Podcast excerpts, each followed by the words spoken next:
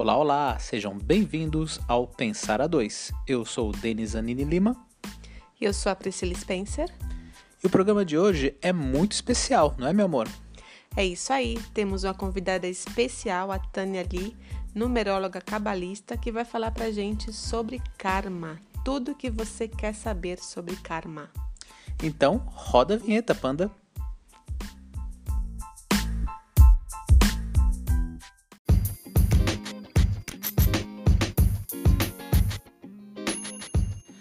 Olá, olá! Mais um Pensar a Dois no ar. Saindo do forno agora, gostoso, quentinho, crocante, nesse dia frio. Estamos aqui tomando um cafezinho, comendo bolo, para falar sobre karma, não é isso, meu amor? É isso aí, gente. Nesse dia aqui frio aqui em Sampa, com direito a cafezinho feito pela nossa convidada especial e ainda com bolinho. É, hoje nós vamos trazer um tema bem legal para vocês. Vamos falar um pouquinho com a Tânia, especialista em numerologia cabalista. Ela vai falar um pouquinho pra gente sobre o karma, né? Então, tudo que vocês querem saber sobre o karma, ela vai falar um pouco aqui para nós. Tânia, por favor, gostaria que você falasse um pouquinho do que você faz, né, da numerologia cabalista, e aí a gente começa a falar um pouco mais sobre esse tema. Olá, gente, muito muito obrigada. É uma honra poder receber esses garotos aqui em casa com muita alegria. E eu trabalho com a numerologia cabalística, orientando pessoas, empresas e projetos através do estudo dos seus nomes, né, onde a gente converte tudo isso em números que são codificados. E através dessas expressões matemáticas que a gente entende que é Deus falando conosco, através desses resultados, a gente vai fazendo as interpretações e, e orientando essas pessoas pelo caminho, né, por onde elas vão seguir e qual qual as suas potencialidades, os seus dons e etc. Né? E dentro da numerologia existe uma área muito interessante que a gente chama de aprendizados kármicos, né? E aí a gente corrobora aqui com, com o mesmo pensar que o karma tem a ver com aprendizados. Legal, legal, Tânia. É, eu, particularmente, assim, eu vejo essas ferramentas como a numerologia cabalista, que traz um pouquinho dessa questão kármica, como uma ferramenta de autoconhecimento. O que, que você poderia falar para a gente assim, sobre o autoconhecimento e o karma? Qual é a relação entre esses, essas, duas, é, essas duas coisas, né? essas duas pontes, karma e autoconhecimento? Bom, o autoconhecimento é a gente se conhecer, né? Conhecer como a gente interage conosco, com o outro e como funciona essa relação para que tudo isso se conduza de forma harmônica, né? É, é, é esse o conceito que a gente vê através da numerologia. E o karma correlacionado a isso são as talvez as condutas não positivas que a gente tem é, em, é, no interagir com a gente e com o outro, né? Nos dando aí oportunidade de correção dessas atitudes, né, para que a gente evolua como ser humano, como consciência e assim entendendo que o karma são ajustes mesmo, ajustes de, de tempos em tempos, aonde a gente é provocado em algumas questões, em algumas áreas da vida da gente, e a vida nos propõe, né, através desses aprendizados que geralmente não são aprendizados é, muito confortáveis, né? A gente realmente sente um desconforto quando eles aparecem na vida da gente. E o grande desafio tá como você vai reagir a esse desconforto, né? Então, quando você reage de forma harmônica e positiva, você está passando da sua lição de casa com relação ao karma, né? Você está conseguindo uh, uh, entrar no processo evolutivo. Agora, se a gente reluta contra esse processo, aí sim vem o sofrimento, né? É assim que a gente vê. Eu já ouvi, li uma vez, não me lembro onde, que quando essas coisas acontecem, né, coisas pesadas, acontecimentos ruins, em vez de você ficar se martirizando, falando, ah, coitado de mim, isso só acontece comigo, é meu karma, é você se perguntar, para que isso está acontecendo comigo? Qual o sinal que o universo ou as forças é, superiores estão mandando para mim que eu preciso ler, entender e executar. Seria mais ou menos esse o um enfoque que a gente deveria ter com relação a esses fatos que acontecem na, na vida de todos nós? É exatamente isso, é exatamente isso. É... Esse enfoque que a gente coloca dentro do trabalho e dentro do estudo é, tem essa direção mesmo, né? De, de perguntar, mudar a pergunta, né? Em vez de porquê, para quê, né? E quando a gente entra nesse processo de autoconhecer-se, que é o objetivo do trabalho, a gente realmente começa a silenciar um pouco mais a mente nos porquês, né? E aí você começa a entrar no para quê e exercer a sua ação nesse para quê, né? E aí nessa caminhada você consegue ser mais assertiva nas suas ações, né? Amenizando esses sintomas não muito confortáveis que, que que a vida nos propõe através desses aprendizados kármicos que a gente coloca na numerologia, e você vai se ajustando em decorrência das provocações que a vida te traz, né? Que são os desafios que a gente vê. E aí cabe a cada um de nós transformar isso em karma é, positivo, que é quando a gente consegue transformar nossas ações e receber as benesses dessas ações, ou karma negativo, né? Que é quando a gente recebe uns sintomas mais doloridos em detrimento das nossas ações. Então, o karma está muito atrelado com relação às leis de causa e efeito. Então, Perfeito. toda vez que você tem uma causa, tem um efeito e uma ação, né? E isso é muito denegrido dentro do, do que a gente escuta por aí, porque uhum. o karma não é punição, uhum. né? é ajuste mesmo de, de, de, conduta de alma em relação à nossa evolução. Né? É assim que a gente enxerga esse processo. É, você tocou no ponto bem legal, Tânia, porque a gente escuta muito falar de karma como sendo uma coisa negativa, né? Como sendo uma coisa de vingança ou de punição. Ah, eu tenho que pagar por alguma coisa que eu fiz em outra vida, né? Então, pelo que eu entendi, este karma, além de formas de aprendizado, né, da gente é, aceitar aquilo que está vindo, né, de uma certa forma, porque acho que aceitando a gente consegue lidar melhor com esses, com esses aprendizados, com esses desconfortos que como assim a gente fala do autoconhecimento, acho que não é uma coisa fácil, acho que lidar com você mesmo, ficar de frente com a sua sombra, né? Não é uma coisa muito confortável, mas à medida que você aceita, tenta entender, acho que você consegue reverter, né, esse karma para uma alguma coisa, para uma coisa positiva. Não sei se eu entendi legal, se eu entendi, se eu entendi direito, né? É exatamente isso, Priya. É, quando você consegue se corrigir, né, se melhorar, você vai ter uma ação é, diferenciada na tua vida, né? E aí a gente vai entrar aqui na questão do livre-arbítrio, né, dentro, porque a gente está falando de karma e não tem como não atrelar ao livre-arbítrio. Então, pensando que somos aí é, a imagem e semelhança de Deus, aqui essa conotação não é religiosa, é realmente filosófica, teosófica, né? É, a gente é a imagem do Criador, a gente é co-criador, o tempo todo a gente está criando, assim como Deus faz as suas criações. E ele deu essa ferramenta para a gente, eu até brinco, né? Falo, poxa, Deus, ele deu uma ferramenta para a gente que, que é desafiadora, que é o livre-arbítrio, né? E o livre-arbítrio, a gente tem que tomar muito cuidado para não entrar nas questões de dualidade, né? De certo ou errado. E ele conduz a gente, né, como ferramenta de escolha, principalmente o livre-arbítrio, é, em a gente acertar ou errar nesse processo de evolução, né? E, e, como Deus vai ser contra nós? Não tem como, porque a gente é semelhança dele. Então, a gente está aqui para co-criar com ele. Ou a gente vai criar é, benesses, ou a gente vai ter que ajustar contas em algum momento, né? E, e dentro desse processo, a gente não consegue enxergar, na verdade, é, quando tudo isso começou, né, nessa roda de kármica. Uhum. Existe um pequeno indício dentro da mitologia egípcia, né, dentro das escolas de mistérios, ainda mais é, no Olho de Horus, principalmente, que a gente tem um ciclo reencarna reencarnatório é, de 700 vidas, né? De Nossa, 700 vezes. Então a gente tem chão ainda, né, Tânia? tem chão. Então, assim, dentro dessa volta que o nosso sistema solar dá nas constelações, é, são 26 mil anos, né?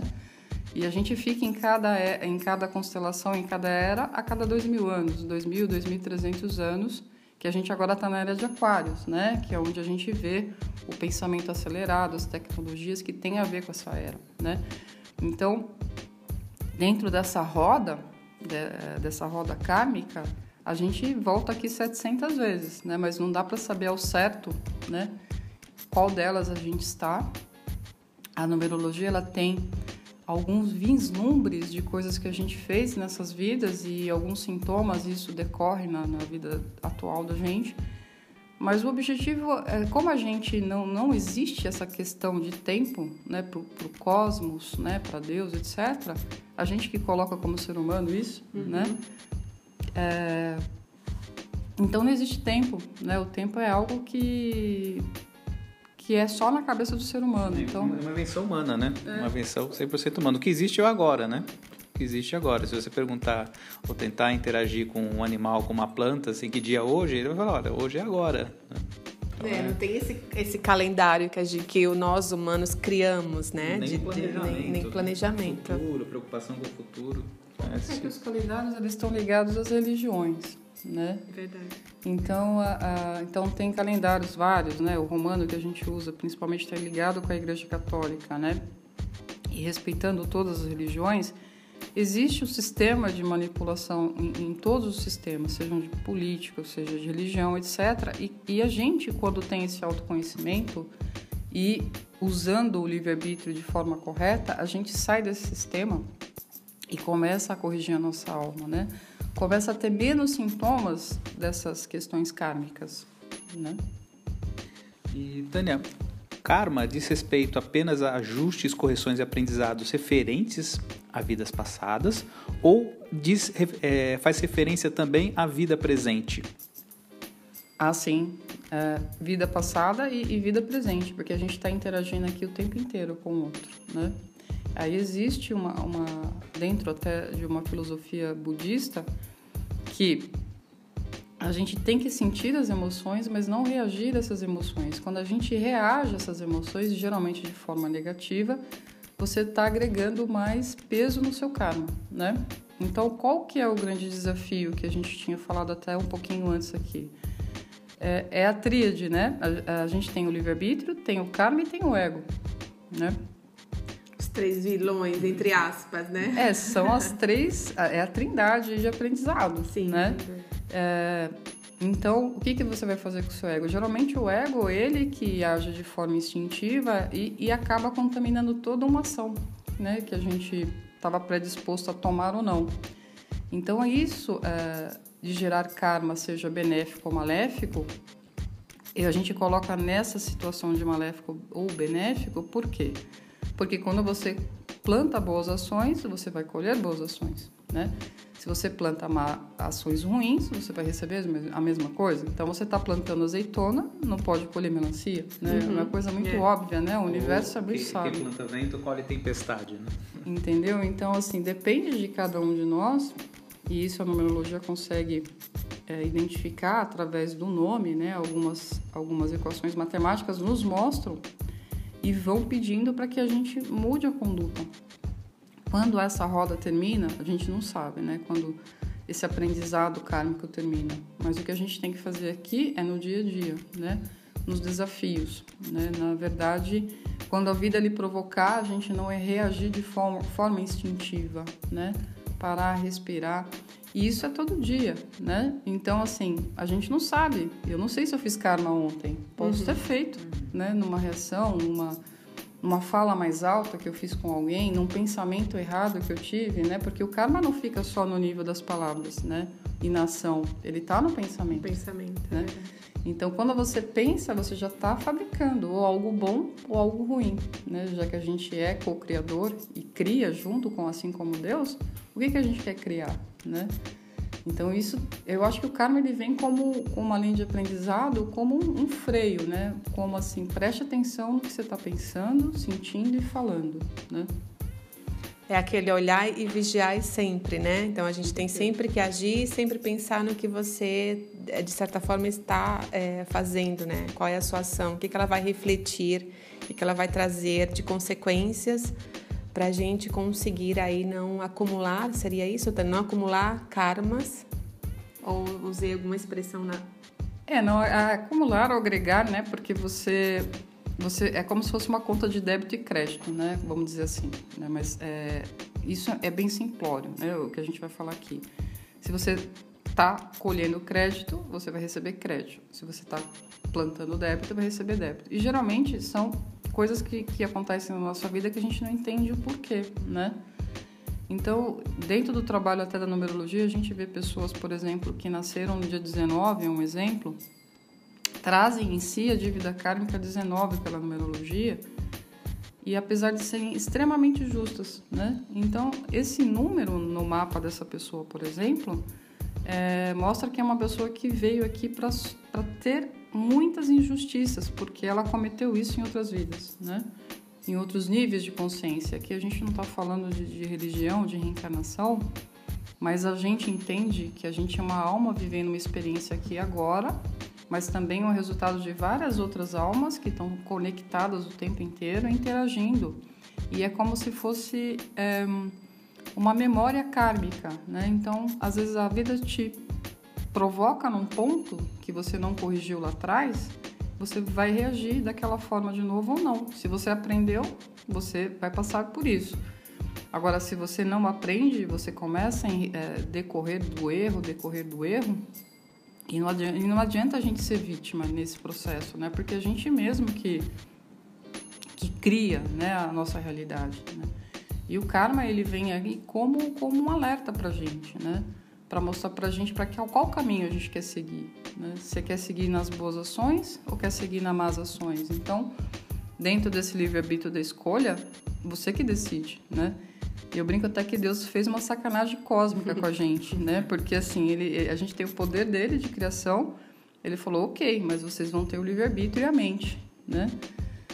E aí é o grande desafio, né? Quando a gente coloca tudo isso dentro de um sistema de aprendizado, livre-arbítrio, mente, desafio e desejo, que a gente estava falando isso agora há pouco, né? Você tem que tomar muito cuidado, né? Tem que pisar aqui em ovos no planeta. É verdade. E isso não é fácil, né? Todos os dias. É como a Pri falou, é o tempo inteiro.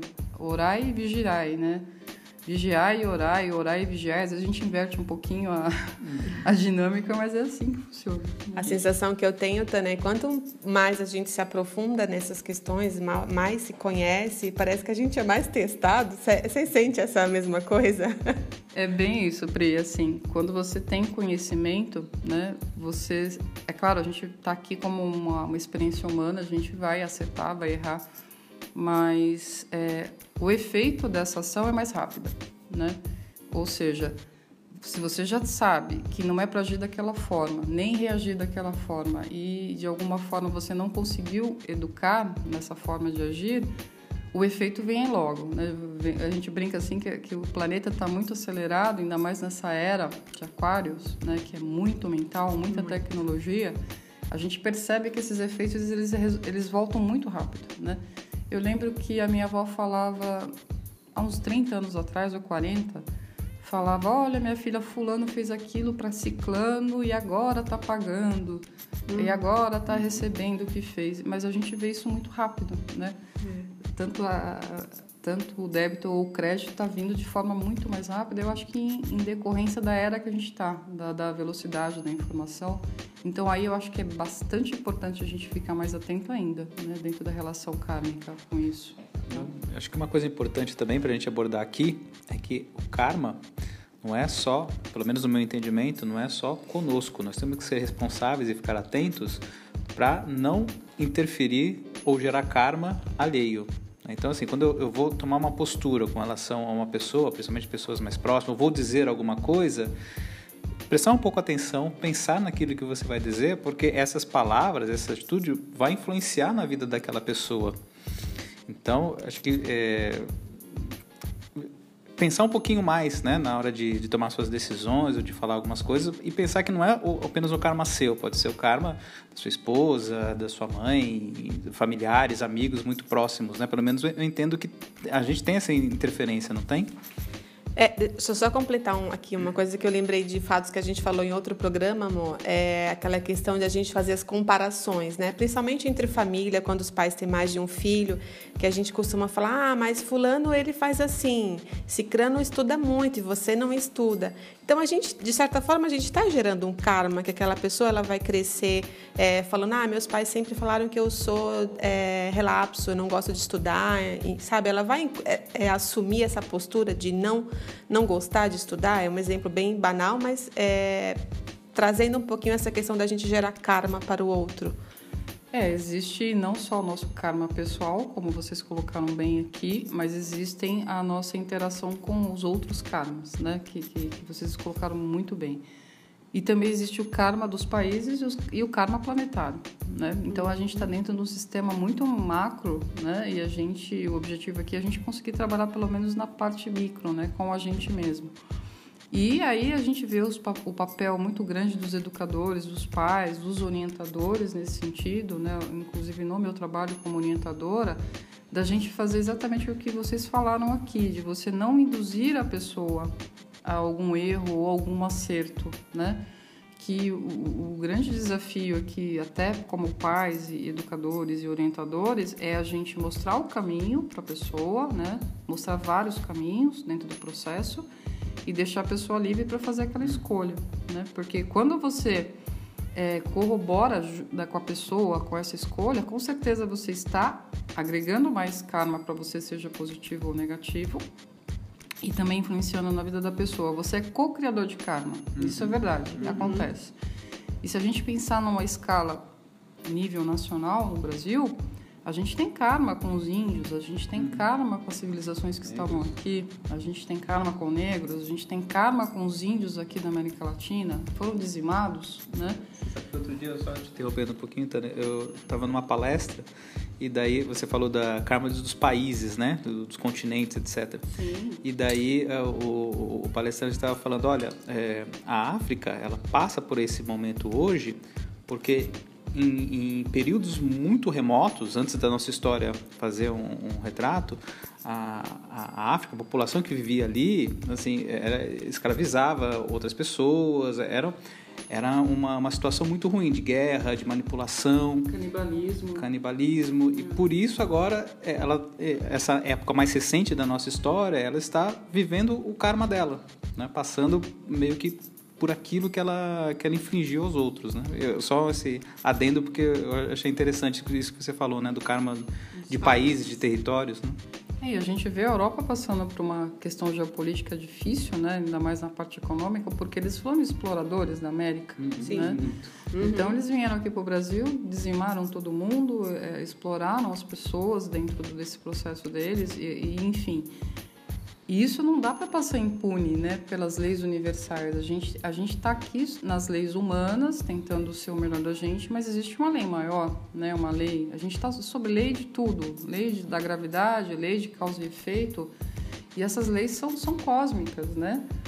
E dentro desse processo evolutivo, só o ser humano ou a Terra tem a questão do livre-arbítrio, né? Então, se a gente colocar em nível de responsabilidade que a gente tem com o planeta e com, com as civilizações, a gente começa a não ter dó, né? Do que está, do que está acontecendo com alguém ou com um país, etc. A gente vai entender o motivo daquilo. E a gente espera que essas pessoas, ou esses países, ou esses continentes mudem as suas atitudes, né?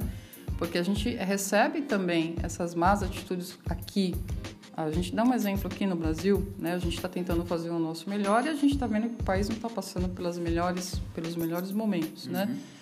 Mas a gente teve, teve muita também tratou muito mal o negro, etc. As civilizações, então uma hora essa lei de causa e efeito ia surgir, né? né? Eu nem coloco aqui como pagar isso porque não é esse intuito, mas é a energia que volta, a energia da sua ação vai, vai trazer uma reação. E isso você Como vai forma sentir. de aprendizado, né? E aí vira aprendizado, Pri, quando a pessoa entende e muda a pergunta, né? Como eu falei aqui. Não mais o porquê, mas para que tudo isso? Hum. Né? E agora, quando você muda a pergunta para quê, você muda para uma outra, que é uma pergunta de ação. Como vou fazer? Né? E aí eu acho que funciona todo esse processo de aprendizado. Né? Você tem que fazer as perguntas chaves Claro, quando a gente está no nível de evolução um pouco é, no começo, a gente vai, vai sempre questionar para quê, né? a gente vai sempre se colocar na posição um pouco mais de vítima no processo. Depois que você entende toda essa questão, que você é responsável por você, pelas suas ações e você pode gerar aprendizados kármicos positivos ou negativos, né? Só você que faz isso. Você pergunta para quê e depois o como quando você consegue entender todo esse processo né, de interligação. Né? A gente está interdependente, interligado o tempo inteiro. Então, o que acontece na Rússia a gente vai sentir, né? Então, quando a humanidade ainda não sentir essa questão da unidade, que não é fácil, né? a gente está muito fragmentado ainda, e a gente vai passar por alguns processos de aprendizagem, né? dentro dessa lei kármica de causa e efeito. Né? E aonde a gente tem que bater e focar é causa e efeito. Fez, vai colher. Né? O que, que você quer colher para a tua vida? É você que. Você pode até, durante o tempo, tentar escapar, né? Da, quando você faz alguma coisa ruim, né? Você pode até tentar escapar, fugir, mas uma hora volta. Talvez não nessa vida, mas numa próxima, né? E, então, né, a gente falou bastante de, de karma. E o Dharma? O que, que é o, o Dharma? O Dharma é a lei verdadeira, né? É a lei do amor universal, é a lei da união, né? Isso o, Zen budismo ele separa muito bem, né? Que o karma são estão, estão atrelados à lei de causa e efeito e o Dharma é quando a gente já passou por essa questão do karma, né? Que aí você entra na, na verdade absoluta, né? Quem é você como você interage. Então você dentro do Dharma, que é a lei verdadeira, a lei do amor, da caridade, é, das correções, da gente ser empáticos um com o outro, você atingiu um nível de consciência um pouco maior, né? Então é claro que você vai colher as benesses do Dharma, né? Que é que é essa questão de amor, de prosperidade, etc. Então são a gente entende que o karma é aprendizado, né? Você passou por aquele processo kármico. E o dharma é o que você colhe desse aprendizado, dentro de uma, uma linha mais próspera, né? E prosperidade a gente não está falando aqui de dinheiro, né? É ser uma pessoa melhor, colher coisas boas para você e para o outro, né? Então é a lei de harmonia e verdade absoluta, né? Que é amor, que é aonde a gente tem que chegar. Então é quando a pessoa ela já conseguiu limpar alguns karmas, digamos assim, fazer as correções e daí ela ela passa passa de fase, digamos assim, ela ela atinge o, dharma, podemos dizer que é mais ou menos isso. É como se fosse uma escola mesmo. Opa, a gente está aqui no planeta escola, né? É... Então o karma ele tem a ver com aprendizado. E o Dharma é a escolha, né? Você já está num outro processo evolutivo, né? Então, para que caminho você quer seguir? Você quer continuar no processo kármico, na roda kármica, né? Toda hora corrigir, voltar, corrigir, voltar, corrigir, voltar? Não. E o Dharma ele propõe outra coisa, né? Ele propõe a verdade, né? O autoconhecimento. E aí a gente corre o risco de errar menos, né? É... Eu acredito que na visão um pouco do Zen budismo e da numerologia, é um, a, diferença básica é essa, né? Karma é lei de causa e efeito, que a gente está aqui é, é, proposto a passar, e o Dharma é a lei absoluta, a verdade absoluta de tudo, é, é, tudo que existe, é o, é o vazio absoluto e calmo, né? Então, o Dharma ele tem a ver com uma calmaria, né? Com com o eu mesmo, né? Quando você realmente está na sua conexão divina, né? De você com o seu divino. Aí você, você fica numa situação de Dharma, né? De merecimento, né? De, de e é conforto. É, e é possível atingir o Dharma na, na, na vida em terra ou só no, no, outro plano? Ah, sim, os grandes mestres conseguiram, né? Eles, eles, estavam, eles vieram aqui para mostrar isso pra gente, né? Cristo, Krishna, Buda, é, Krishnamurti, é, Gandhi e tantos outros, né, que eles, eles encarnaram aqui como ser humano e chegaram nessa condição e mostraram pra gente que a gente pode chegar também. Legal. Mas isso requer orar e vigiar o tempo inteiro, estudar bastante, 24 horas por né? Dia. Então, quando a vida provocar a gente, a gente, em vez de reagir, respirar, né? Não é muito fácil, né? E, e controlar os pensamentos, né? Então, assim, eu não faço uma ação ruim para ninguém, mas eu pensei mal da pessoa. Pronto, você já gerou já, energia, já gerou energia, energia para a pessoa, né? Então a gente está nesse processo. Eu acredito que a gente está aqui para virar, quem sabe, de um Gandhi, um Cristo, um Opa. Krishna, né? Que eles vieram aqui para mostrar isso para gente. Eu acho que isso é, é, possível. Não sei quando a gente vai conseguir, mas esse, é fatal esse caminho, né? A gente vai chegar nessa, nessa condição. Bom, temos 700 vidas para tentar, né? não tem mais, não tem mais volta, né? Acho que o caminho é esse. É, a gente estava falando um pouquinho aqui dessa questão de interferir no karma do outro. Muitas vezes, Tânia, só para é, a gente fechar, em família a gente costuma muito querer que o outro aceite alguma coisa ou que o outro, até com, com amigos, né, amigos mais próximos, quando a gente vê alguma situação que o outro está ou está doente fisicamente, ou está passando por um processo difícil. A gente tem muito essa questão de querer ajudar. É, é, não, fulano, não pode ser assim. Você tem que pensar desse jeito, né? Para sua saúde, para você melhorar. A gente quer muito essa questão de ajudar. Isso seria interferir no, no que ele está passando, de certa forma, no karma. É, é ele está passando por aquilo não necessariamente, né? Às vezes realmente a gente nesse mundo tão complicado a gente fica realmente doente fisicamente. Mas muitas vezes pode ser um karma que trouxe esse momento difícil, ou essa doença, ou uma depressão, ou algo nesse sentido, que nós, como, como seres mais próximos, queremos ajudar de certa forma, às vezes até de uma forma muito incisiva. E acaba atrapalhando. É, e acaba, às vezes, até atrapalhando. É, eu acho que o grande desafio, Pri, é, é você ser efetiva na ajuda, né? E isso a gente consegue mesmo com empatia, pelo que a gente percebe dentro do trabalho, né? É, então, às vezes pode acontecer o que você falou, alguém adoecer, etc., e uma família, por exemplo, ser totalmente desgarrada e com a doença daquela pessoa, todo mundo se unir em prol daquela pessoa, né? Então, assim, a gente não pode tratar a doença ou a forma de tratar a pessoa com aquela doença com imposição, né? Eu acho que tem a ver muito com o nível de consciência da família de entender o porquê tudo aquilo está acontecendo, né?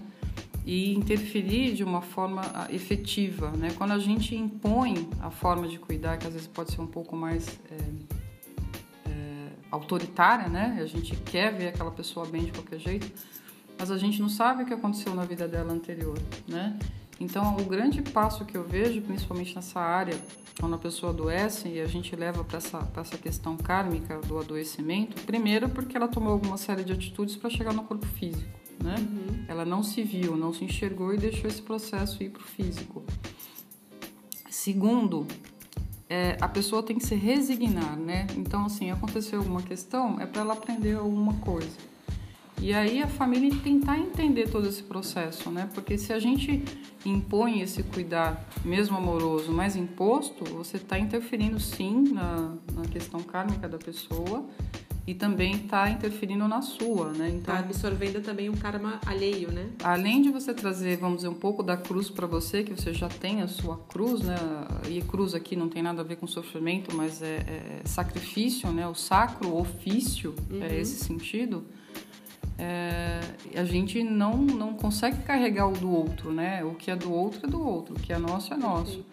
Mas a, as pessoas, como a gente tem um vínculo, principalmente em família e amizade, que são, são os grandes desafios dentro da área kármica e aonde é a gente vai ser mais provocado, pela intimidade e pelo amor que a gente sente por essas pessoas, né? E quando acontecem essas questões, é aí que a vida vai lhe provocar, né? Você está sendo efetivo na ajuda? Ela pediu ajuda? Ela quer ajuda? Perfeito. Né? Então, difícil quando a gente está envolvido emocionalmente, amorosamente com alguém, a gente pensar dessa pensar forma. dessa forma, porque você quer ela de qualquer forma bem de novo, né? E o bem dela pode ser não desse jeito que a gente quer, pode ser do jeito que tem que ser feito dentro do processo evolutivo da pessoa. O que eu vi uma vez uma palestra, né, relacionada à cabala, é, o palestrante disse o seguinte: olha, se você quer ajudar uma pessoa, ofereça, explique o que você possa fazer, mas não insista né? Fale para ela, olha, quero te ajudar, como eu posso te ajudar? Você quer que eu te ajude?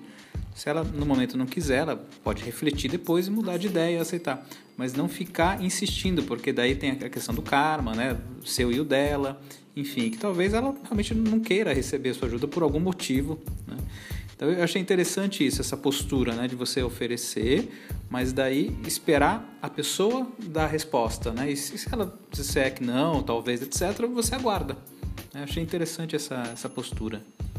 É porque eu acho que se você oferece ajuda e aquela pessoa não está é, receptiva com aquela ajuda, acho que você vai acabar até atrapalhando, né? Trazendo mais conflitos ao invés de realmente ajudar. É, você pode até deixar uma energia de ódio, que não é legal nesse processo, né?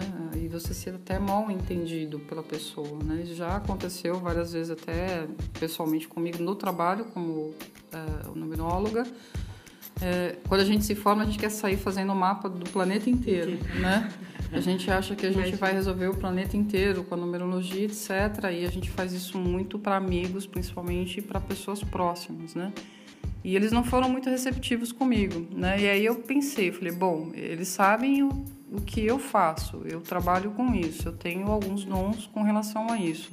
Já me pus a serviço, né? Se a pessoa quiser, eu estou à disposição para ajudar. Uhum. Mas a gente tem esse impulso de querer ajudar todo mundo, que é um pouquinho do ego da gente, né? Que acha que a gente sabe tudo e faz tudo, e isso atrapalha também, né? Então, o grande desafio aí é você realmente saber oferecer uma ajuda efetiva, né? E aí a gente tem que deixar um pouco Respeitar do ego. a decisão do outro, né? Se ele não quer, ok.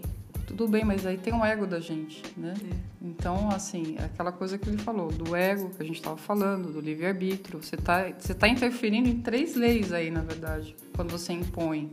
Primeiro, no livre-arbítrio da pessoa, né? Segundo, o ego, né? Que você está agindo mais por uma questão sua de ego do que até própria ajuda. E terceiro, você vai corroborar com o karma dela, com o seu, vai agregar mais questões para você, né? Uhum. Mesmo você é, querendo ajudar, você atrapalhou. E aí isso na numerologia a gente chama de lição kármica, algo que você fez de forma inconsciente, quis ajudar, mas não deu certo, né?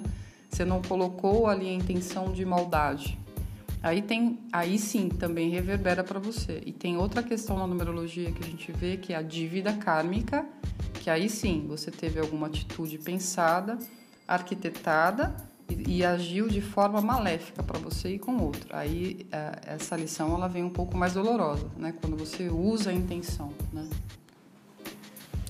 Legal. Amor, você quer fazer mais uma pergunta para fechar essa boca aí e parar de comer bolo? Não, acho que tá perfeito. Acho que a gente abordou todos os pontos, né?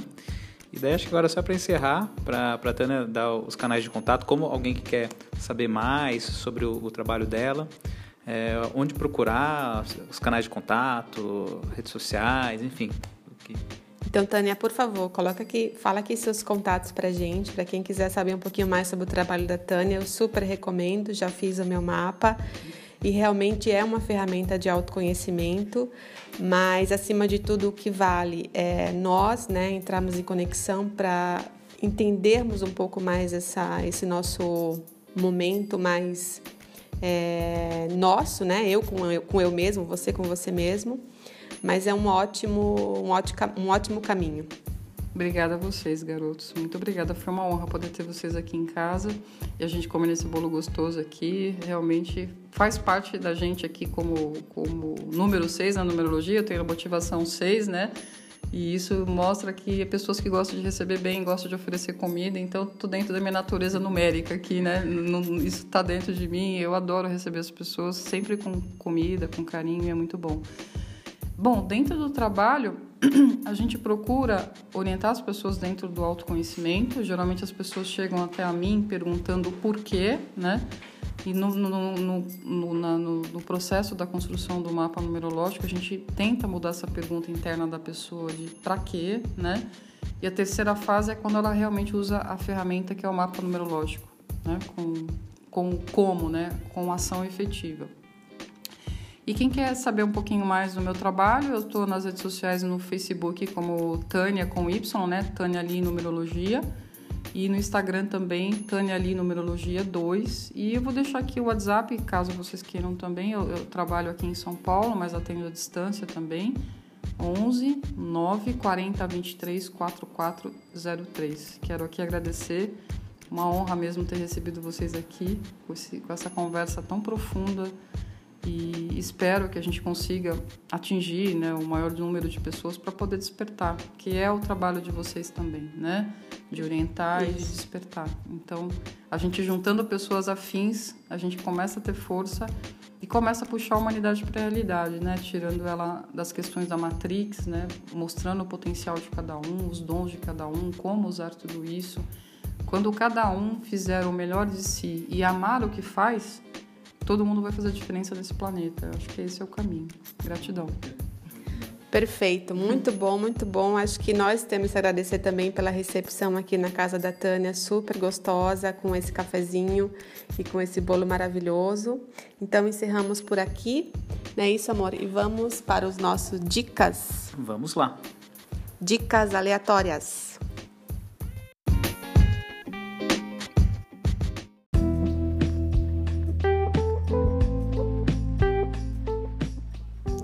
Chegamos agora às dicas aleatórias, aquela parte do programa na qual eu e a Pri damos dicas genéricas, absurdas, estupendas, estupendas, rocambólicas de qualquer assunto.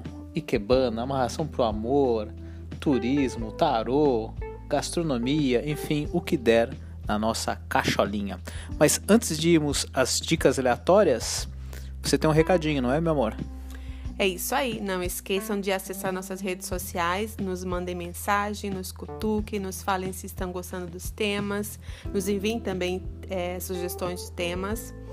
Nossas redes Pensara 2, 2 numeral, Instagram e Facebook e o nosso site pensara2.com.br. É isso aí. Bom, e a minha dica aleatória é um site.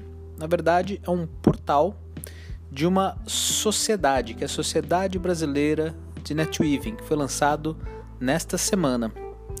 O Netweaving é você fazer ações é, benéficas, né, procurando ajudar as pessoas do seu grupo de convivência, do seu trabalho, da sua família, da sua comunidade, é, visando com que a vida das pessoas, o impacto social, ele se concretize. E daí o retorno ele virá de alguma forma, né? não necessariamente daquela pessoa que você ajudou, mas a toda uma, digamos assim, uma conspiração universal para que você retribua, para que você seja retribuído, melhor dizendo. Como a gente viu aqui né, na entrevista com a Tânia, ela várias vezes mencionou, né, se você planta é, débito, né, você vai colher débito. Se você planta crédito, você vai colher crédito, né?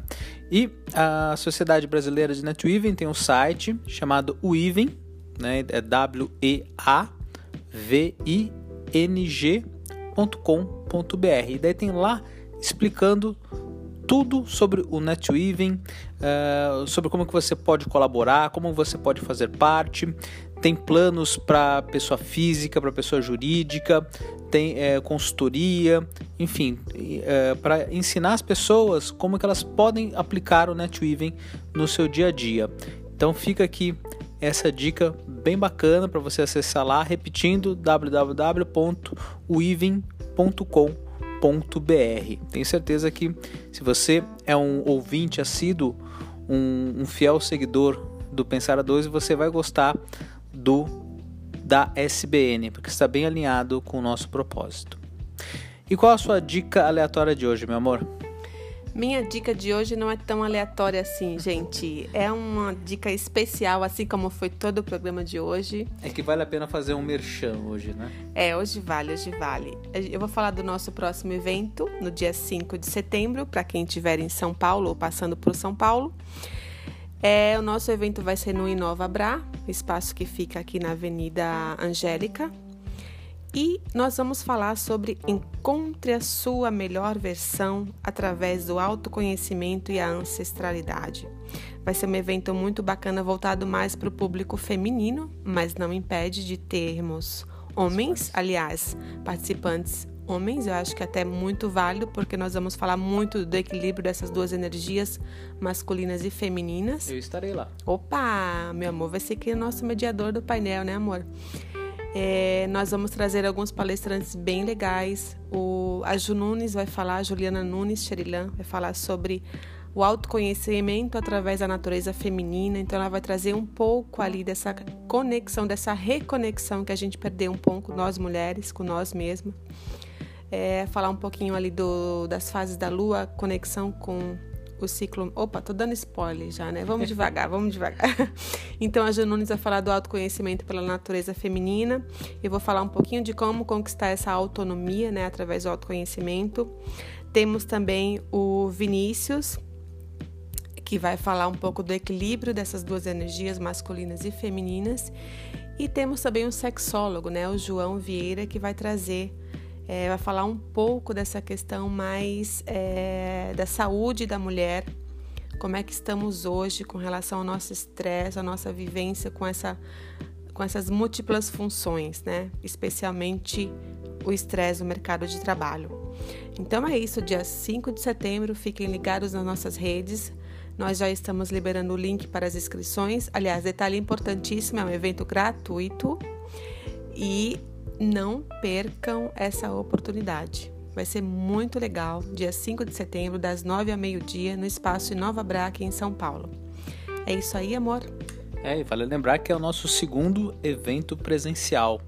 Tivemos o primeiro sobre educação disruptiva e agora esse segundo falando das forças ancestrais. E aguardem que já tem um terceiro, ele está assando ainda, está no forno. Ele assim, já está pré-pronto, né? Mas agora está crescendo. A gente só precisa definir a questão do local e da data, mas ele já está moduladinho. Tá fresquinho. Tá fresquinho, já já está estruturado. É só a gente conseguir confirmar o local e a data, que daí vamos ter mais um evento. É mais uma oportunidade da gente se reunir, trocar ideias e fazer com e que pensar coletivamente. pensar coletivamente, fazer com que o NetWeaving, né, se você entrar no site, você vai saber mais o que é, que o NetWeaving se fortaleça. Então é isso. É isso aí, galerinha. Muito obrigada pela audiência. Até o próximo Pensar a Dois. Um beijo, um queijo. Tchau. Um bolo. Com cobertura de chocolate. Não, bolo delicioso que a gente comeu hoje lá na Tânia. Hum. Na delícia.